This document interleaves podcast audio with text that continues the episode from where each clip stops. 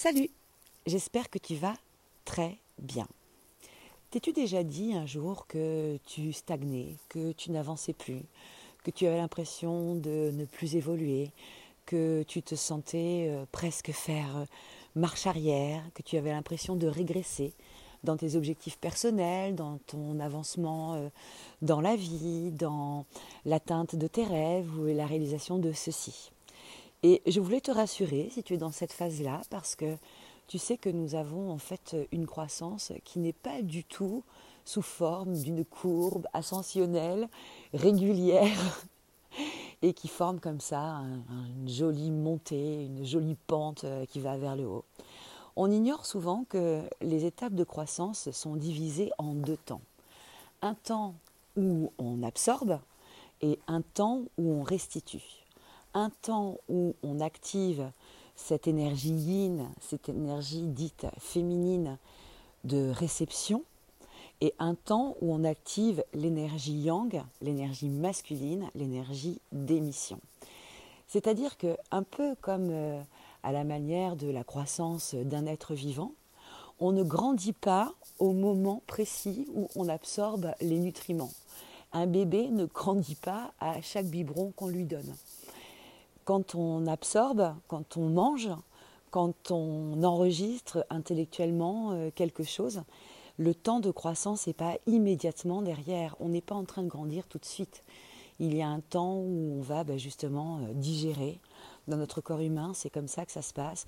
On digère et dans cette action de digestion, on extrait les nutriments qui vont nous être euh, indispensables à notre vie, à notre survie et à notre croissance.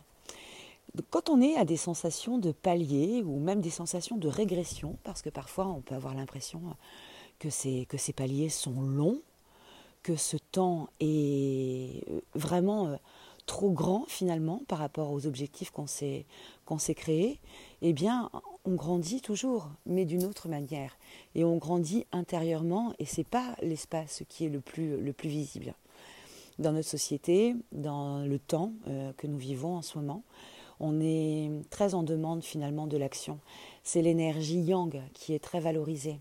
On valorise tout de suite euh, les résultats commerciaux. On valorise tout de suite euh, les quelques centimètres que l'enfant a pris dans sa croissance. On valorise tout de suite finalement ce qu'on a pu mettre en place qui est concret, qui est visible et qui est palpable. En souvent souvent on, néglige, hein, souvent on, est euh, peu regardant sur euh, finalement ce qui s'est passé à l'intérieur. Mais cette étape-là est complètement euh, indispensable. Tant et si bien que de la même manière, on va aller vers les, premiers jours du printemps, gentiment mais sûrement.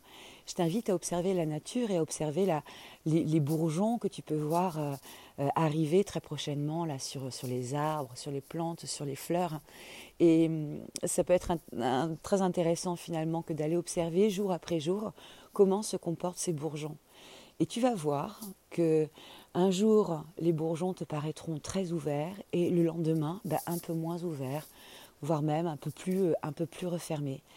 La croissance n'est pas un long fleuve tranquille. La croissance passe de moments de rétractation, de contraction, à des moments d'expansion. Et ça fait partie d'un rythme pendulaire qui active finalement notre capacité à recevoir et notre capacité à émettre. Et avant de pouvoir émettre, eh bien, la logique veut que nous puissions recevoir. Clairement, comment un enfant euh, peut-il grandir euh, sans nourriture, sans avoir reçu de nourriture?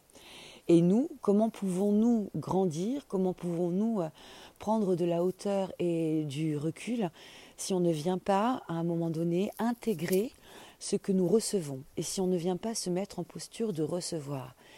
C'est une alchimie subtile, en fait, que nous réalisons tous la plupart du temps sans même nous en rendre compte, mais dans ce registre, finalement, dans ce champ sémantique d'évolution, d'action, de croissance, où le temps nous presse, où on a comme ça des champs de pression pour euh, aller plus loin, plus haut, plus fort, eh bien nos temps introspectifs, nos temps à l'intérieur de nous où on est en train de faire le tri entre ce que nous allons retenir d'un cours, d'une information, d'une expérience, euh, d'une observation que nous menons.